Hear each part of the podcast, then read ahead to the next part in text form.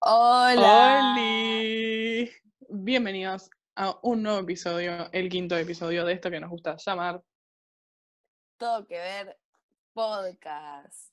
Uh, aniversario número 5. a nivel- un podcast donde nada tiene que ver con nada, Y todo tiene que ver con todo. que nunca falta el eslogan por si el público se renueva. Por si se olvidan, chicos, aparte.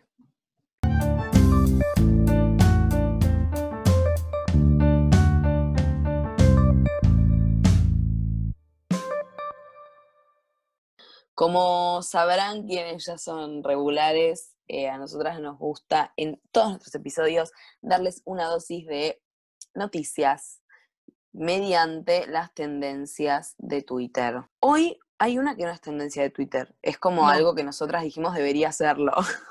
Debería haber sido tendencia. Podríamos empezar con esa, ¿no es cierto? Porque es como graciosa. Bueno, les cuento. Eh, La Nación subió un artículo que dice así.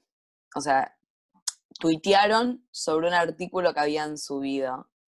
Y el Y tuit el dice tweet así. dice, 10 películas con Owen Wilson, el talentoso comediante. Podría terminar ahí el tweet, ¿no es Pero cierto? no. Como que yo les leo eso y dicen, ok, buen tweet.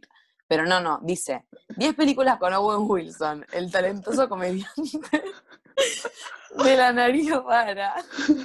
De la ¿Perdón? nariz rara. ¿Por qué? ¿por qué? Ni siquiera es una nota de su nariz, es una nota sobre las películas y le quisieron agregar eso, ¿para qué? Ni que no supiéramos quién es Owen Wilson. Aparte, ya está la foto ahí. Yo de chica, Claro. cuando veía sus pelis, sí me parecía que tenía una nariz rara. Es Pero que bueno, tiene una nariz chico- rara. Sí, pero aparte de chico es como que todo te parece más raro porque conoces pocas narices en el mundo.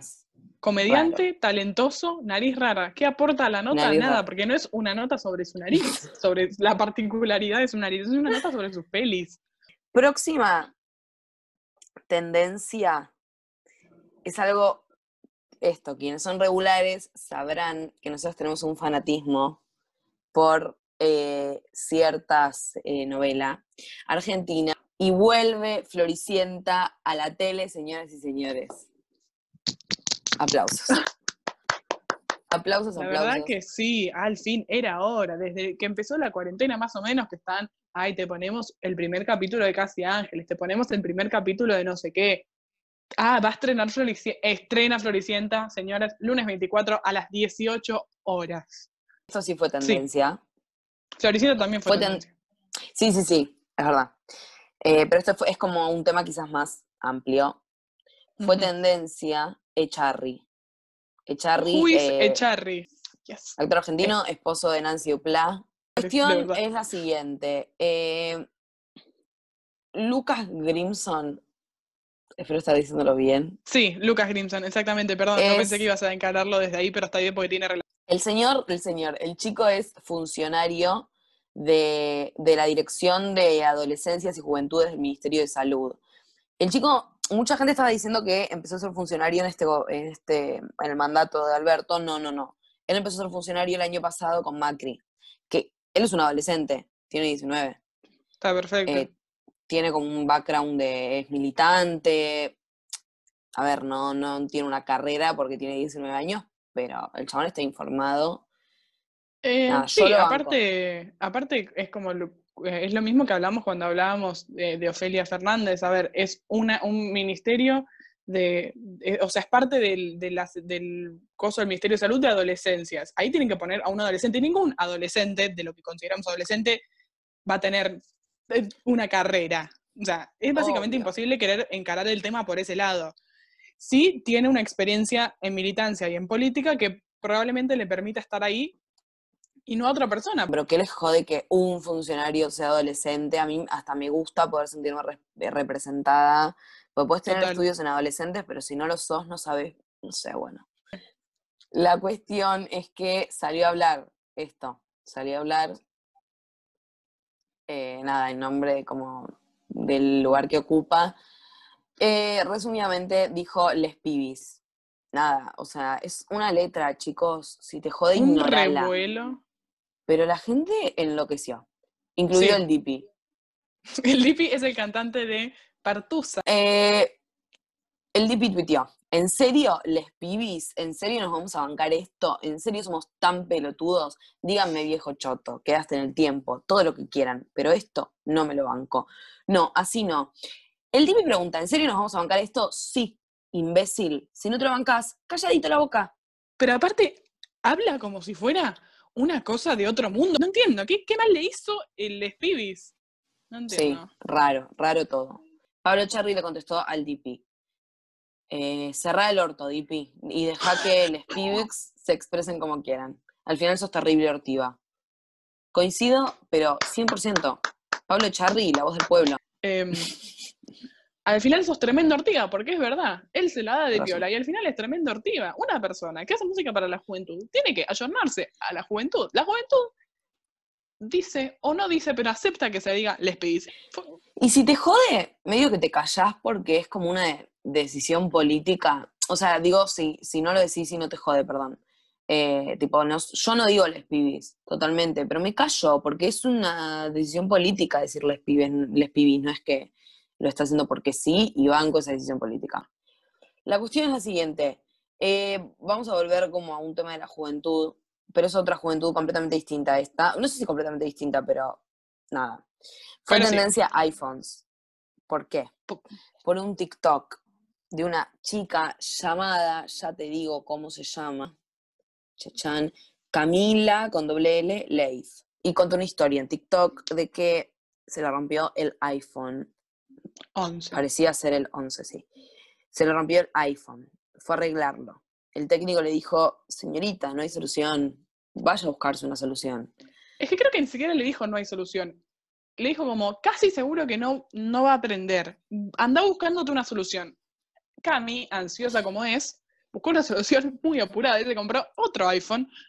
Claro, no, el tema no es tanto eh, que ella se haya comprado otro. El tema es, se compra otro rápidamente y el señor le dice, eh, bueno, nada, se solucionó tu celular. Entonces ella, muy, ay, qué gracioso lo que me pasó, no lo puedo creer, dice, ay, ahora tengo dos iPhones. Estoy pillada por un elefante. Fue terrible porque el video primero vos la ves y la mina vos parece, pensás que lo está haciendo joda, pensás que es un chiste por cómo lo está contando. Y la verdad que no. Y la verdad que ¿no? sé qué pensó. O sea, digo, es como una suerte de ostentación y como algo que por ahí ella no fue como consciente de querer hacer eso. Mm. Yo creo que tampoco, para mí no fue tan consciente, pero es como... No sé si cualquiera que le hubiera pasado lo mismo lo hubiera subido a TikTok, tipo, miren lo que me acaba de pasar, qué terrible. Tipo, a ver, a, ver, mí me daría como un toquecito de vergüenza.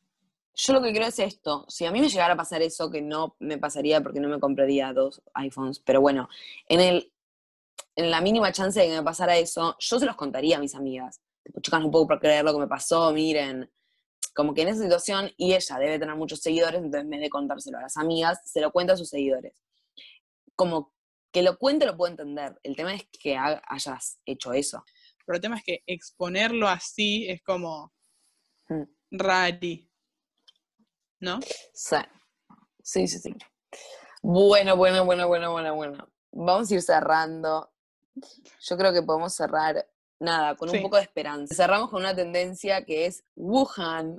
Me costó, tuvimos que googlear cómo se pronunciaba. Wuhan. Bueno, Wuhan eh, se difundieron unas imágenes que yo las veo y me da impresión de lo mucho que me acostumbré a la distancia social, por las imágenes de una fiesta realizada en esta ciudad de China. Y es tipo una pileta, toda gente con, con todos, todos uno al lado del otro. O sea, es una locura.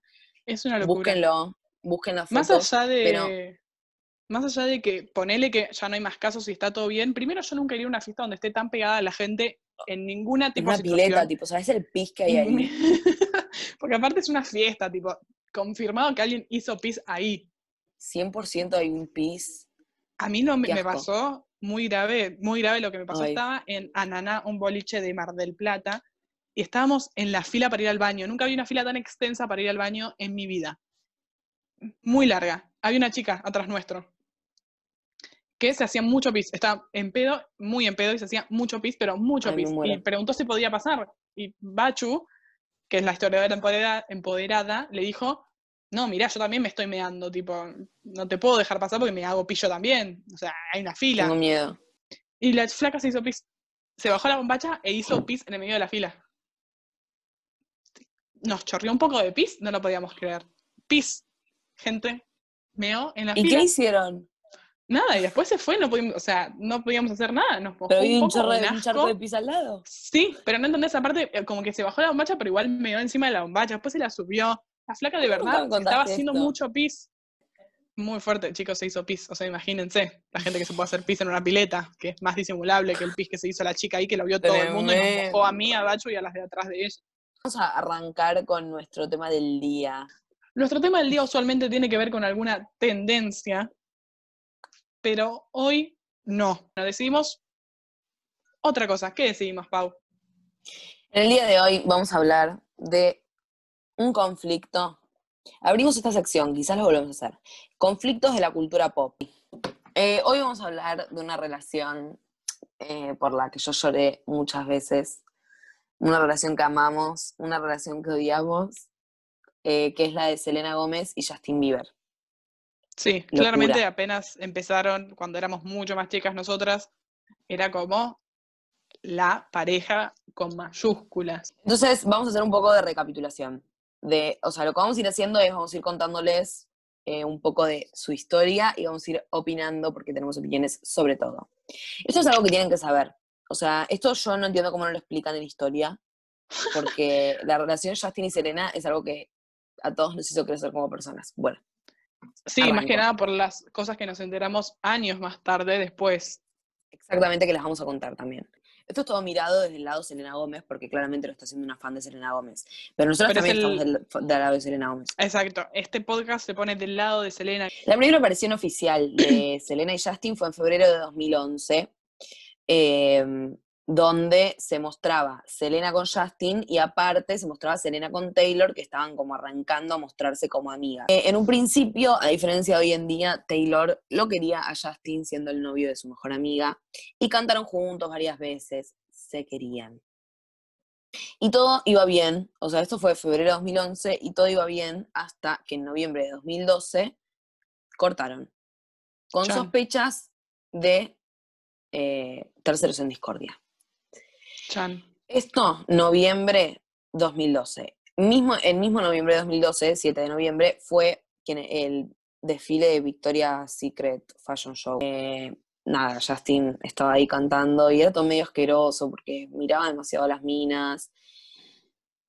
Y se filtraron muchas fotos de Justin y Bárbara Palvin, tipo, estando Juntos. en el backstage. Mientras esto pasaba, mientras se filtraban las fotos, Selena Gómez subió una foto a Instagram eh, donde tenía un arma entrenando en un campo de tipo de tiroteo y decía liberando mi estrés de hoy. Vamos a adelantar un poco. Eh, esto de Bárbara Palvin, como para que se den una idea, no jodía solo a Selena, porque no es solo Selena la que estaba involucrada, sino que Justin estaba, estaba coqueteando con, con Bárbara Palvin y con Miranda Kerr. Miranda Kerr se casaba con Orlando Bloom más adelante. Todos sabemos a dónde va lo de Orlando Bloom, ¿no? Sabemos. Todos sabemos esa va. pelea. Se cagaron a trompadas, básicamente. mal, mal. Pero bueno, Justin empezó a salir con Bárbara Palvin. Ya se sabía que cortó con Selena. Eh, y ahí termina, en principio, la historia de ambos. Pero, nada, lo que se dice es que Selena estaba muy mal por todo lo que estaba pasando, por todos los rumores que estaban habiendo, entonces Selena fue a buscar a la mamá de Justin Bieber. What the fuck, ¿no es cierto? Raro todo, raro. Y nada, le pide ayuda, la mamá de Justin Bieber le pide a Justin, tipo, che, separate de Bárbara Palvin, me parece que no da. Y Raro, la- Justin igual. no le hizo caso porque, porque le haría no. caso a la madre. ¿Por qué le harías caso a alguien que te pide que te separes? Tu mamá, no, nada que ver. Raro. Y bueno, en el medio se empiezan a tirar palos. O sea, llega 2013, esto es noviembre de 2012, es palos, palos, palos. Eh, su- ella subía videos bailando con canciones contra él. En entrevistas decía que lo odiaba, básicamente, que tenía que tener un hombre que le diera bola. ¿Qué pasa? En abril de pasa? 2013, Justin separado de Selena. Justin saliendo con otras minas. ¿Qué hace? Sube una foto. O sea, todo esto mientras habían chicas que decían, yo te juro que yo estoy saliendo con Justin Bieber. Tipo, Que te juro que así. salimos el otro día. Y les creemos. ¿Qué hace Justin? Sube una foto con Selena. De la Chan. nada. Chan, Chan. Y ahí Taylor lo empieza a odiar a, Cele, a Justin, se empiezan a odiar, Taylor también eh, suma a los rumores de que era una pareja muy tóxica. Selena no hablaba, o sea, Selena no subía fotos, pero él subía un montón de fotos con Selena, o sea, nadie sabe lo que estaba pasando. ¿Qué pasa? A finales de 2013, mientras Justin subía fotos con Selena, también empieza a subir fotos con otras chicas. What the fuck? ¿Qué está pasando, Justin? Contanos, te lo pido, Justin favor. que, Justin que a todo esto en las entrevistas y en todos los, en todos, siempre que le preguntaron por la relación con Selena, decía que la quería mucho, que siempre la iba a amar, que nada, que, o sea, hablaba como cosas hermosas sobre Selena, que después en actitudes evidentemente no las demostraba. O sea, era como más para la prensa. Exacto. Entonces, en enero de 2014 a Justin Bieber lo ven con una chica llamada Chantel, mientras subía fotos con Selena. O sea, se difundan, se difunden un montón, tipo las estoy viendo acá, un montón de fotos de Justin con esta chica, mientras subía fotos con Selena. Raro todo. Bueno, mientras tanto esto pasaba, o sea, mientras Justin salía con Chantel, Selena se empieza a ser amiga de las hermanas Kylie y Kendall Jenner, que son dos, no sé, modelos, no sé Influencers. qué son. sí. Modelos influencers, sí. Entonces parecía que estaba todo bien, que estaban volviendo, que ya Selena era feliz, amiga de Kylie y Kendall, de novia con Justin, pero ¿qué pasa? Justin la cuernea a Selena, ¿con quién? Con su amiga Kylie Jenner. Chan, Chan. Selena borra todas las fotos, las deja de seguir en Instagram. Ese mismo año se- Justin se caga trompadas con Orlando Bloom. No fue un buen año eh, para Justin. No, para Y- nada, fue el año de hecho que vino acá a Argentina. 2014 Sí. vino. Y que pisó la bandera Dos- argentina, entonces no puede volver a entrar. Sí, que no pudo seguir hacer un no pudo seguir un show porque estaba como estaba borracho, no sé qué estaba, no sé, no fui, porque no soy fan de Justin, por suerte. No, yo tampoco. Nada, o sea, muchas indirectas, todo el mundo odiaba a Justin, básicamente. Fue un año duro para Justin, seamos sinceros. Eh, dentro de lo que es duro algo para Justin Bieber, ¿no? Pero digo, también lo, lo- lo- lo metieron preso un par de veces, como que tuvo muchos quilombos en esa época de su vida. Entonces, Justin, esto, todo esto ya es 2014. Justin empieza a subir fotos con un montón de modelos, como mostrando todas las modelos con las que estaba saliendo. Un asco. Pero tiempo después sube una foto con Selena. O sea que, Bol, En, do- en 2014 salió un tiempo con Hailey Baldwin, que es su, Sí. con- su, su prometida, la que, con la que se va a casar, o con la que se casó, no tengo idea. Sí, Selena y Justin van juntos a París a la Semana de la Moda. Eh, hay un video de ellos peleándose, o sea, estaban juntos, pero estaban medio peleaditos. Justin, todo esto están en París. Kendall Jenner también está. Kendall va a cenar con Justin mientras Selena se queda sola y triste en el hotel. Y en 2014, Hailey sube una foto con Justin Bieber en París. O sea, que, ¿qué hacía Justin mientras Selena estaba triste y sola en el hotel? Se iba con su actual esposa. Pareja. O sea, ya esto, ya de entrada, cuando vos tenés Hailey Baldwin 2014, Selena 2014, Justin 2014, rumores de que Justin y Selena estaban volviendo en 2014, estaban juntos en París en la Semana de la Moda.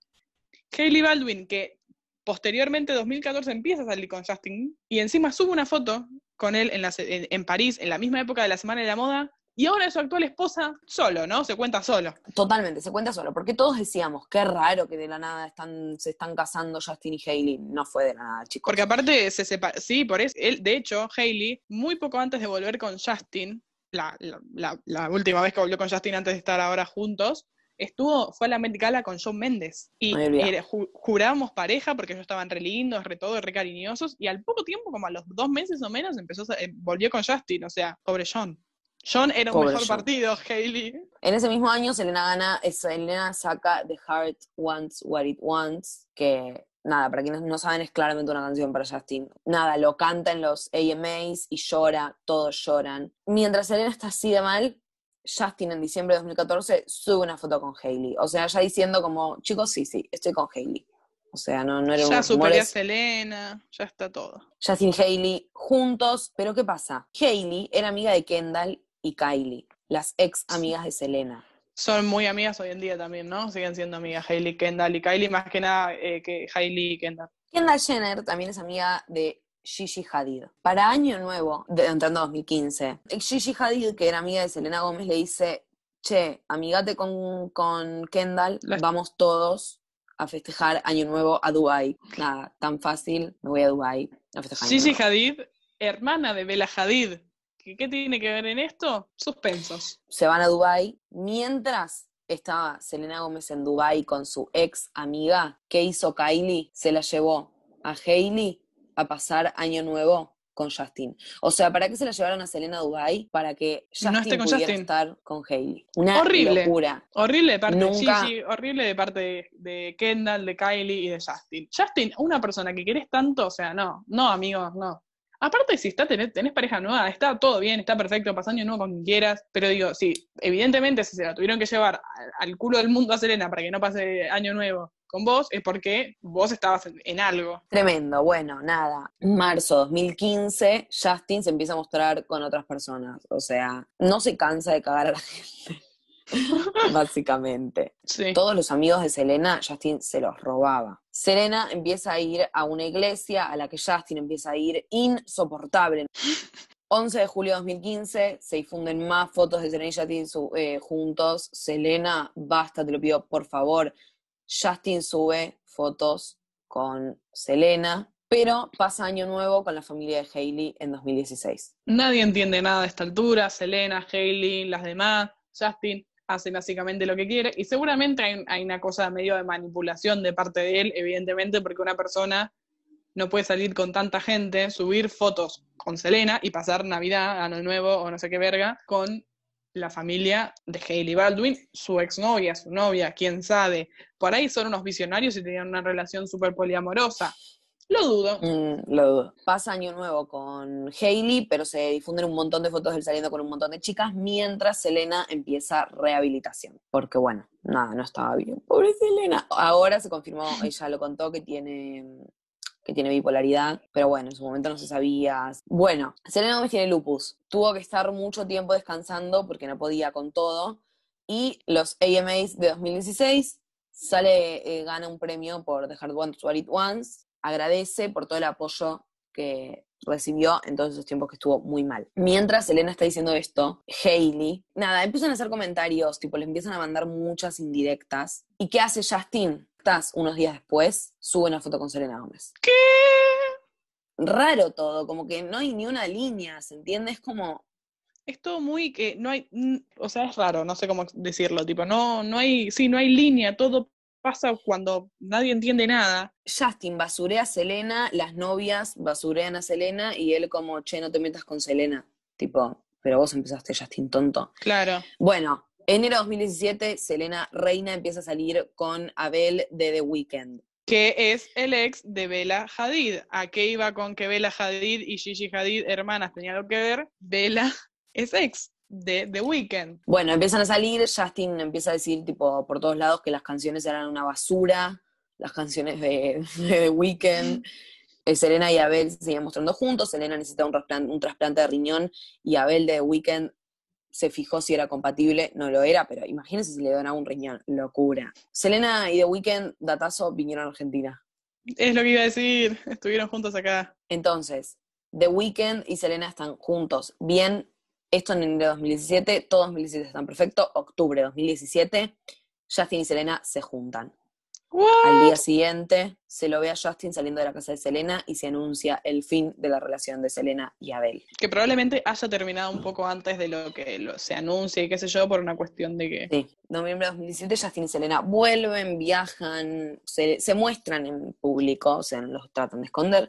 esa vuelta de la pareja era una vuelta muy inesperada porque estuvieron separados bastante tiempo, más allá de las idas y vueltas y de las cosas que vamos a decir que no tienen correlación con, que no, no se entiende nada, que fue fue como unos dos años donde pasaron cosas que no tienen explicación, pero para esta vuelta uno no esperaba que vuelvan Selena y Justin. Selena y Justin es algo muy del 2012, del 2011, como que son, era una pareja que Sí. había quedado, que vos veías las fotos y eran fotos viejas, tipo, Sí. y de repente volvieron y todos tipo, ¿qué onda? Bueno, pero va terminando esta historia, porque la mamá de Justin dice, la mamá de Selena dice, yo lo odio a Justin, la mamá de Justin dice, yo la amo a Selena, o sea, ya entendemos bien cuál es el entorno de Justin.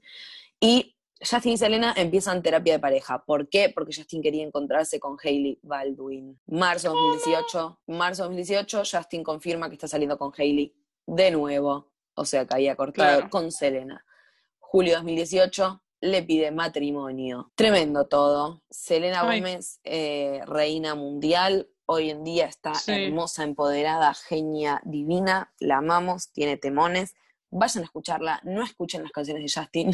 Esa es la historia de Justin y Selena. Tremendo. Lo que se puede concluir es que. Serena la pasó de verdad muy mal. Mal. Más allá de, de que ella la pasó muy mal y que obvio siempre del lado de Selena de la vida, eh, Justin, o sea, previo a enterarnos todo esto, Justin ya estaba teniendo unas declaraciones bastante polémicas. Subió una foto de Chris Brown más Tupac, más, no, Michael Jackson más Tupac, igual Chris Brown, Ay, ¿te acordás? como diciendo, no sé, no sé qué quiso decir con esa foto, como que el pie de foto decía algo como, eh, cuando, cuando vamos a valorar su talento, recién cuando se mueran, como... Pero bueno, Michael Jackson sabemos todos los quilombos que tuvo, Tupac para que la gente Sí, no lo es conoce es un rapero que es súper mega respetado en la industria, tipo. Eh, y tuvo también un quilombo, lo acusan de, de violación, nada, ya se murió, no sé en qué habrá quedado la causa ni nada, y bueno, Chris Brown, público conocimiento, maltrataba físicamente muy fuertemente a Rihanna, o sea, ya ese posteo era Tremendo. terrible. Yo a partir de ahí lo terminé de cancelar a Justin, además de que es prohibida, lo terminé de cancelar a Justin, dije, no, yo no, no, no. O sea, yo no es que escuchaba a Justin, ni en pedo. Y después de eso dije, no lo escucho más. Tuve una época en No. donde también cancelé a todos los que comentaron abajo que, que habían apoyado ese posteo. Entre esos, J Balvin era uno de ellos. Y después me di cuenta que no iba a poder dejar de escuchar J Balvin por una cuestión de que lo iba a escuchar. O sea, a ver, si lo escucho en un boliche no es que me tapo los oídos, no soy tan estúpida. Pero eh, fue como Ay, no. medio imposible. Tenía canciones con Rosalía, tenía canciones con no sé qué, no sé quién. Y bueno, J Balvin se volvió un imposible cancelar. Pero bueno, viste, uno también elige qué, qué peleas luchar y qué peleas no. J Balvin es una pelea que era al- medio al pedo. Sí, también Sí. la bardeó Shakira, pero es un no, pelotudito. ya está, lo cancelé. No, bueno, pero es, no, no tiene mucho peso de nada. Pero a Justin lo cancelé. Justin, no te lo escucho más. En fin, Vamos a nuestro momento vintage que tiene mucho que ver con nuestro tema del día. exacto. Ok. Ok, bueno, bueno. Este es nuestro momento vintage. Bueno, eh, bueno. es- Me encanta este momento vintage. Es mi momento vintage favorito. Y es de eh, pop del 2010. Hemos vuelto con la música. Yo creo que tenemos que empezar con una, una cantante que nombramos en nuestro tema del día, pero que no es la principal, no se preocupen, que es nuestra queridísima Taylor Swift con un temón. 3, 2, 1. Standing by you, waiting at your back door all this time. How could you not know, baby? You belong with me. You belong with me. Temón, qué temón. Temón. Para la gente de nuestra edad, y bueno, más o menos alrededor de los 18, 22, eh, más chica también.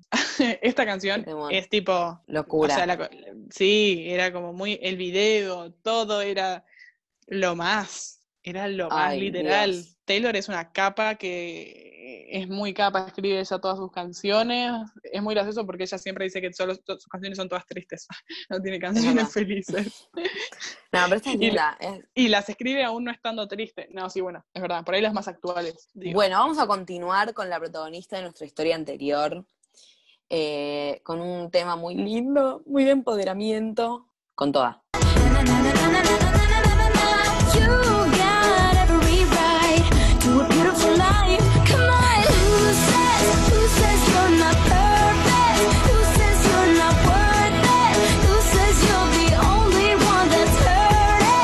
Ay, qué lindo tema. Qué tema que Selena Gómez ah, invented eh, amor propio.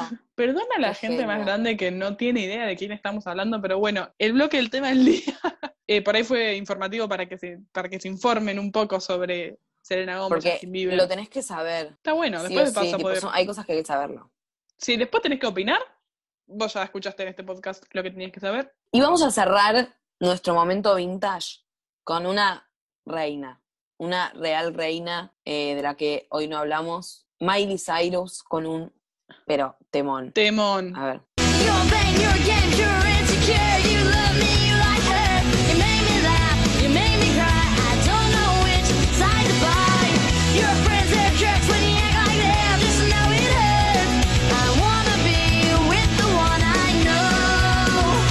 Muy Drama. tierno. Esta canción se la pueden dedicar a quien quieran. Literalmente es aplicable a cualquier situación Literalmente a quien quieran. con cualquier pareja. Todos somos Miley. Selena se la podría haber dedicado a Justin. A Justin. Literal, a Justin, al Justin. Esta canción Miley Cyrus se la dedica a Nick Jonas, Mentira, ¿en serio? te lo juro. Hay una entrevista en la que le preguntan a Nick Jonas, tipo, qué se siente que Miley Cyrus te haya dedicado esta canción.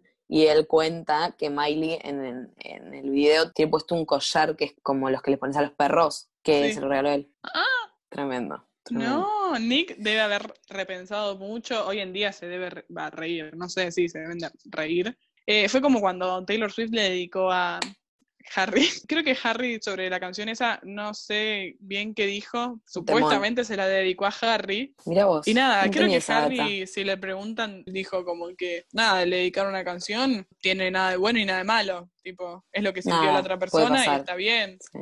Tipo, él también le Es dijo un rey. canciones a gente. Bueno, hoy estuvimos hablando de muchas cosas eh, muy interesantes y muy geniales, pero no tan cultas como podrían ser. Así que les vamos a dar una dosis de, De, de cultez. de cultez. Les vamos a dar lo que la- nosotras no le podemos dar. Porque no queremos, ¿eh? Nada, podríamos. A veces Podríamos, hacemos. pero se lo de- claro, se lo de- hoy, hoy se lo dejamos a ella, ha vuelto, la hemos esperado muchísimo, se hace desear, es una chica muy ocupada, le damos la bienvenida y el pase. A Bachu, nuestra historiadora empoderada. Hola. Bueno, gracias de vuelta, Pau y Cata, por tenerme acá. Eh, hoy les quiero hablar de un libro que es uno de mis favoritos y que cuando estaba preparando esto para hablar ya me dieron ganas de volverlo a leer, así que eh, nada, me puso muy contenta prepararles esto, así que gracias por tenerme acá. Eh, bueno, el libro del que les quiero hablar es El retrato de Dorian Gray de Oscar Wilde. Eh, Oscar Wilde fue un, un autor británico y este libro lo publicó en 1891. Eh, fue su única novela. Este libro sigue básicamente eh, la historia de eh, un artista que se llama eh, Basil Hallward, que conoce a este joven Dorian Gray y queda como fascinado con la belleza de Dorian Gray. Nada, como que es un joven muy, muy, muy hermoso, que todo el mundo lo ama, es como muy amable, muy inocente, muy tierno y muy bello, por sobre todas las cosas, eso es como el punto más importante. Y Basil queda fascinado con la belleza, entonces decide pintar un retrato de Dorian. Todo viene normal eh, hasta que entra en escena eh, un amigo de Basil Howard que se llama Lord Henry, que empieza como a conversar mucho con Dorian, empieza a contar sobre su forma de ser la vida, como la belleza es lo más importante, que lo tiene que proteger a toda costa, que no sé qué, y empieza como a corromper de alguna forma a Dorian, que se empieza a obsesionar muchísimo con eh, mantener su belleza y comienza como a corromper otras partes de su ser, básicamente. Y bueno, nada, el retrato este que está en manos de Dorian, sucede algo como medio extraño, medio, medio mágico o fantasioso, eh, y Dorian deja de envejecer básicamente y envejece su retrato. La deformación de su rostro que tendría que sucederle, o sea, deformación en el sentido de alguien que envejece, no, no, no nada extraño, eh, se pasa a su, a su cuadro y a medida que van pasando los años, el alma de Dorian se va corrompiendo cada vez más y esto también se refleja en, en el cuadro, entonces es como como una demostración constante de, el descenso de, del alma y de la moral de Dorian. Nada, para, para mí lo más interesante de este libro es como toda la conexión que tiene con, con su autor. Primero porque, un dato muy importante, Oscar Wilde fue, bueno, era gay y fue preso unos años después de publicar este libro por, o sea, literalmente los cargos eran sodomía y por grave indecencia, o sea, básicamente por ser gay. Nada, fue preso y se puede pensar como el personaje de Basil que queda obsesionado con, este joven eh, que conoce que es poco parecida a la historia que tiene Oscar Wilde en su vida, como un reflejo de sí mismo. De hecho, eh, Basil al principio del libro, cuando está conversando con este amigo suyo, Lord Henry, eh, en un diálogo dice lo siguiente. Todo retrato que se pinta con sentimiento es un retrato del artista, no de la persona que posa. El modelo no es más que un accidente, una circunstancia. No es a él a quien revela el pintor, es más bien el pintor quien sobre el lienzo coloreado se revela.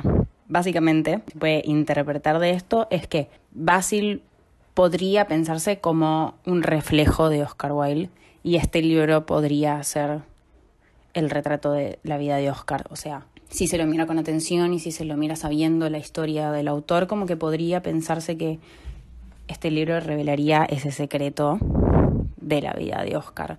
Más que nada teniendo en cuenta que, esto que les dije antes, no cayó preso todavía, o sea que ese secreto que él no quiere que se sepa no salió a la luz todavía. Entonces nada, podría pensarse un poco sobre esto. Además de que, nada, es, es un ejemplo de, de la forma hermosa que tiene Oscar Wilde de escribir. Otro tema completamente distinto que no, no tiene tanto que ver con el autor, por lo menos no en un principio, es, hablando de esto, de, de la forma que tiene de escribir, es un poco el género del libro. Este género es un clásico del terror gótico y eso no, no, no quiere decir, o sea, terror gótico no, la intención por lo menos no, no era tanto sobre lo que pensamos como terror ahora, no era tanto sobre el susto y, el miedo y, y un misterio en particular, porque en este libro no hay así un misterio eh, y tampoco da miedo, pero era más, lo gótico es más sobre crear una atmósfera, como un, un clima sombrío, oscuro, frío, como es eso más que nada. Y, y eso es lo que pasa, o sea, tanto en el lenguaje, en la forma de escribir, pero también en, en la historia, como que todo lo que envuelve al personaje de Dorian se va volviendo cada vez más, más sombrío, más oscuro, o sea, con este paso del tiempo y, y el descenso de su alma, la, decadencia de su alma en algún punto. em, todos sus actos, todo lo que lo rodea, la gente deja de, de admirarlo y de amarlo y cada vez que están cerca de él es como se alejan. Se genera un clima muy extraño alrededor del personaje de Dorian y, y ya no se va a parecer en nada al Dorian que aparece en el primer capítulo del libro, no, ya no es más ese, ese joven como ingenuo que, que todo el mundo conoce, es tan adorable. Eh, de repente como que va haciendo cosas cada vez más, más horribles y, y se forma esto como, como un género más... Un género no, un clima más horrible y sombrío. Y esto también ayuda, como que está muy acompañado de, de la forma de escribir. Oscar, Oscar Wilde es más que nada un eh, dramaturgo, o sea, escribía obras de teatro y, y poeta, o sea, escribía mucha poesía, entonces como que se nota mucho en la forma de escribir, como que no es un libro en el que pasen tantas cosas, de hecho no, no pasa mucho, eh, pero lo que pasa está como narrado de una forma muy hermosa, pero muy, muy poética y filosófica, tiene muchas, muchas reflexiones, es, a mí me, me pasa mucho que es como un libro que me gusta mucho volver a revisar, como eh, ciertas frases o cosas y es, es, no sé si alguien más tiene esta compulsión a veces con los libros o con cualquier cosa que leen, pero como, como esa necesidad o ese deseo de poder memorizarlo y tenerlo grabado en el cerebro, porque, mm, no sé, para, para mí eso es lo más hermoso que tiene este libro, es que escribe muy, muy lindo y tiene mucho que ver, por eso también digo que lo que dije antes de, de que tiene mucha, mucha relación con el autor de este libro, y es que eh, Oscar Wilde era eh, un, un exponente como una figura muy importante de un movimiento artístico que fue el esteticismo inglés, que básicamente era poner a la belleza por sobre todo. O sea, considerar el arte como eh, algo que vino a, nuestra, a nuestro mundo, a nuestra vida, para ayudarnos a exaltar la belleza, básicamente, y que la belleza es lo más importante que tenemos en esta vida, tanto sea la, la belleza física, la belleza del arte, la, la belleza en general, y por eso se dice que, que el arte vino como a acompañar, a remarcar esa importancia que tiene la belleza, ¿no?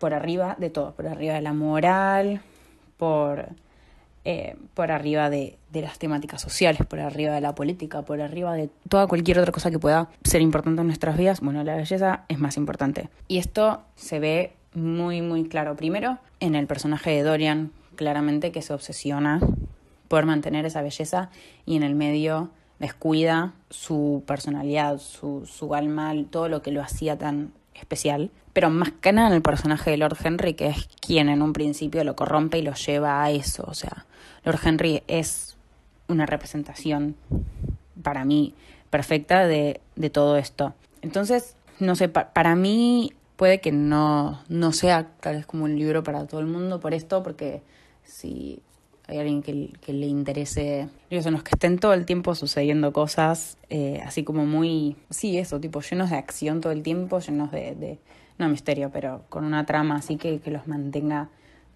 todo el tiempo pendientes y enganchados. No, pero si a cualquier persona le interesa el arte, el arte en cualquiera de sus formas, o sea, es como un culto al arte este libro. O sea, porque es para lo que Oscar Wilde vivía, básicamente.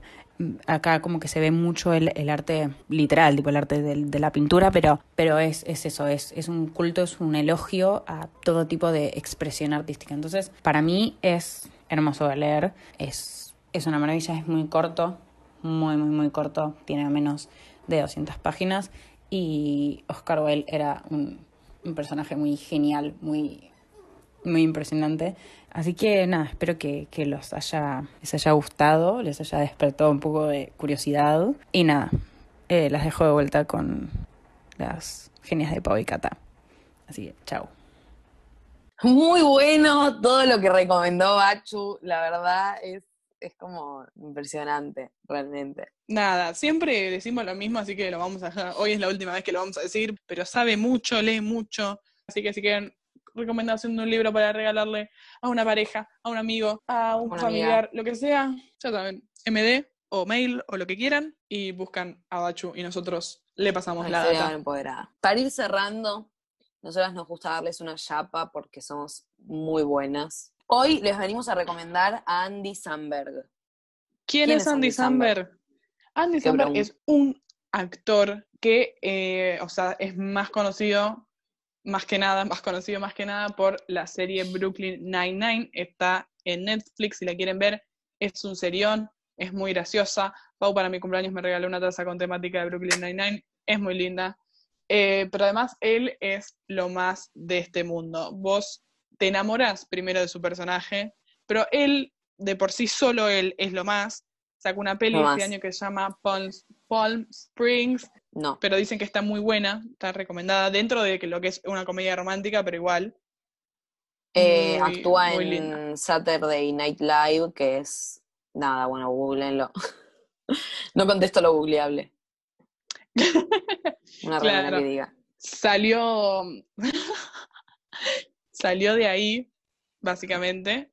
Sí. También tiene como una banda que se llama The Lonely Island, que es extremadamente graciosa, es como una banda que hacen como música en chiste.